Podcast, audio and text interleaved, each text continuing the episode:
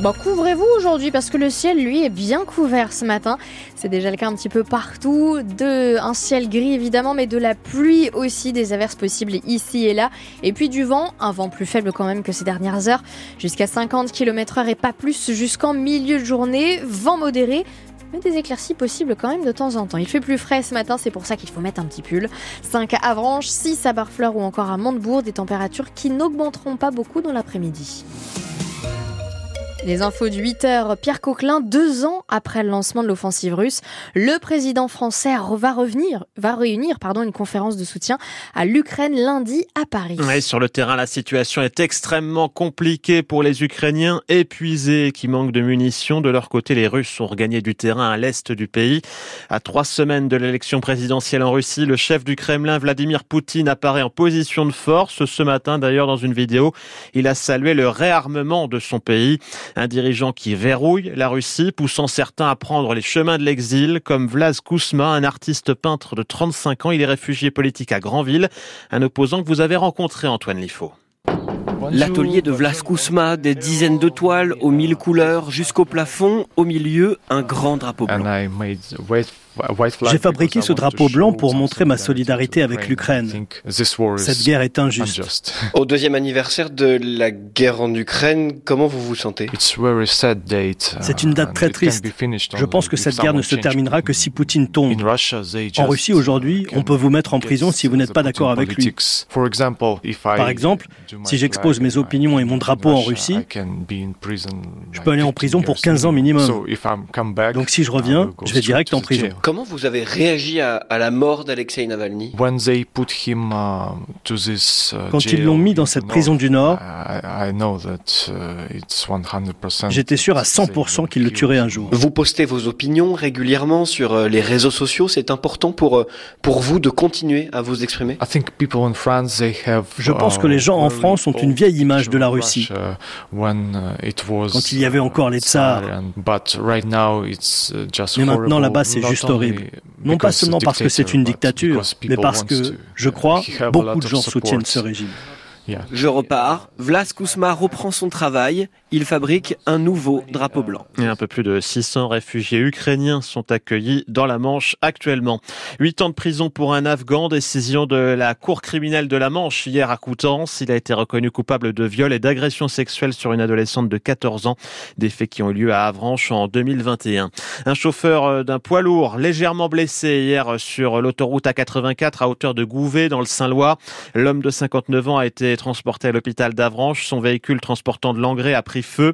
Un gros panache de fumée s'est dégagé du camion. La circulation a été coupée dans les deux sens pendant une bonne partie de l'après-midi et de la soirée. La circulation a été rétablie dans la nuit. C'est une invitation qui soulève l'indignation de la FNSEA. Dans le cadre d'un grand débat sur l'agriculture en ouverture du salon demain, le chef de l'État avait convié le collectif écologiste des soulèvements de la terre. Alors, ce sera sans nous, a répliqué le patron de la FNSEA. Finalement, l'Élysée a retiré son invitation au collectif sur la question agricole. Le président Macron marche donc sur des œufs, d'autant qu'à la veille de l'ouverture du salon à Paris, des nouvelles actions sont programmées. La coordination rurale organise un défilé de tracteurs dans la capitale à partir de 10 heures. Et dans la Manche, la FDSEA appelle à un rassemblement devant la préfecture à Saint-Lô à midi et demi. Le syndicat souhaite rencontrer le préfet. Le député et les républicains Philippe Gosselin a écrit à son tour à la ministre de l'Éducation nationale. Il demande des moyens supplémentaires pour éviter d'avoir à faire face un désert éducatif. Vous avez les clés en main, a lancé l'élu manchois à Nicole Belloubet. Pour la rentrée de septembre, 26 classes doivent disparaître en milieu rural, 37 au total dans le département. Et puis c'est un week-end de chassé croisé des vacances d'hiver. La grève des aiguilleurs devrait avoir finalement peu d'impact, mais certains manchois vont devoir ranger les skis. Comme l'an passé, le train des neiges est suspendu. Depuis plus de 30 ans, cette ligne permettait de relier directement Cherbourg à Bourg-Saint-Maurice en Savoie. Et là, ben, ce n'est pas la faute de la grève, mais des travaux, Irène Prigent. C'est déjà ce qui avait empêché le train des neiges de fonctionner l'an passé. Cette année encore, des travaux sur le réseau qui relie la Normandie à Paris sont invoqués par la SNCF. Des travaux en lien avec le projet EOL pour prolonger le RERE e en Ile-de-France, une nouvelle infrastructure souterraine de 8 km créée à l'ouest de Paris. La SNCF précise qu'ils étaient planifiés depuis plusieurs années et pour éviter de pénaliser les voyageurs du quotidien en semaine, la majorité des opérations sont réalisées le week-end, donc pas de train des neiges. Alors bien sûr, les Manchois peuvent toujours se rendre dans les Alpes en train, mais pas directement. Il faudra faire au minimum une escale par la capitale, voire même deux, avec une correspondance à Lyon. Le rail encore perturbé ce matin par les suites de la tempête Louis. Euh, il y a encore des liaisons supprimées et des retards, en particulier entre Cherbourg et la capitale. Il est conseillé d'ailleurs de vérifier si votre train circule. Hier, les pompiers n'ont pas recensé de gros dégâts dans la Manche. Les rafales ont atteint 126 km heure au cap de Carteret. Hier soir, 2600 clients d'Enedis étaient encore privés de courant. Les techniciens sont sur le pont. Aujourd'hui, après les fortes pluies de ces dernières heures, les débordements des débordements de la Vire sont possibles dans les environs de Gourfaleur au sud de Saint-Lô.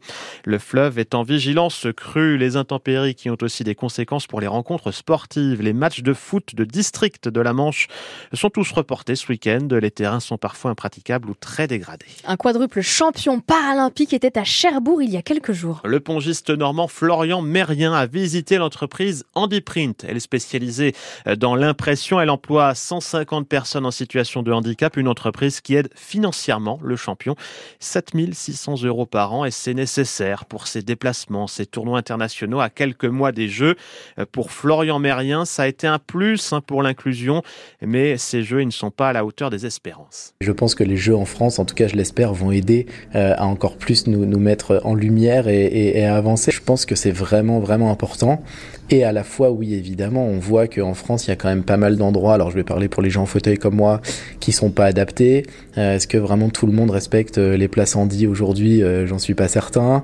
on voit que normalement, il devait y avoir quand même les, stations de métro, par exemple, à Paris, qui devaient être totalement accessibles pour les jeux et qui, malheureusement, ne le sont pas et ne le seront sans doute pas parce que je vois pas comment en six mois ça, pourra être fait. Donc oui, je, pense qu'il y avait, des choses à faire. Euh, il y en a évidemment beaucoup qui ont été faites. On va pas non plus dire que rien n'est fait et que c'est complètement nul parce que ça serait mentir aussi.